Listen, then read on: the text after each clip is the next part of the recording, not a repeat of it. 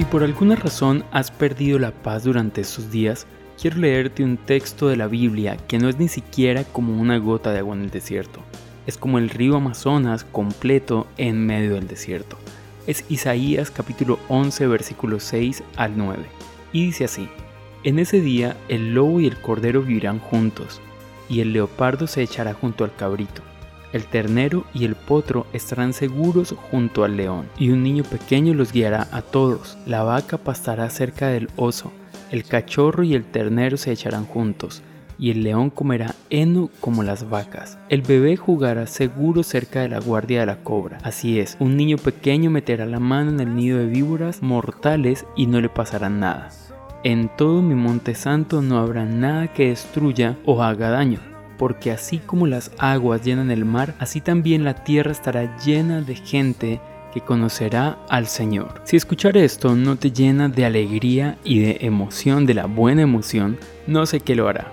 ¿Sabes por qué? Porque cualquier cosa que nosotros añoremos, nuestra vida pasada, de hecho hay gente que dice que no volveremos a nuestra vida antigua, la vida que llamamos normal, pero todo esto es simplemente algo sencillo, algo pequeño, cuando miramos cómo será el futuro cuando el reino de Jesús sea establecido. Y una de las cosas hermosas de este texto es que nos llena de una esperanza inagotable al pensar que nosotros estaremos allí, que nosotros formaremos parte de estas personas que ocupan ese monte del Señor donde todos conocen al Señor. Y sabes, creo que nunca has visto un niño meter una mano en un nido de serpientes venenosas y salir ileso. Bien, esa es la comparación que está usando este texto para decir, cuando Jesús reine, no habrá dolor, no habrá violencia, no habrá angustia. De hecho, nosotros en Colombia llevamos una guerra de más de 60 años donde no ha habido un día de paz.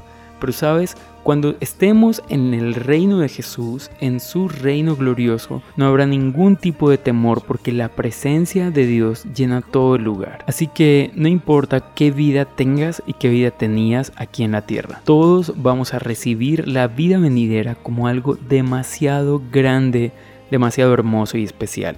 Si aquí en la tierra ahora tienes la vida más hermosa que te puedes imaginar y amas a Dios, quiero decirte que la vida venidera será tan grande y tan espectacular que tu vida actual parecerá una simple miseria. Así que piensa en esto, no hay temor presente que pueda empañar la esperanza de nuestra gloria venidera.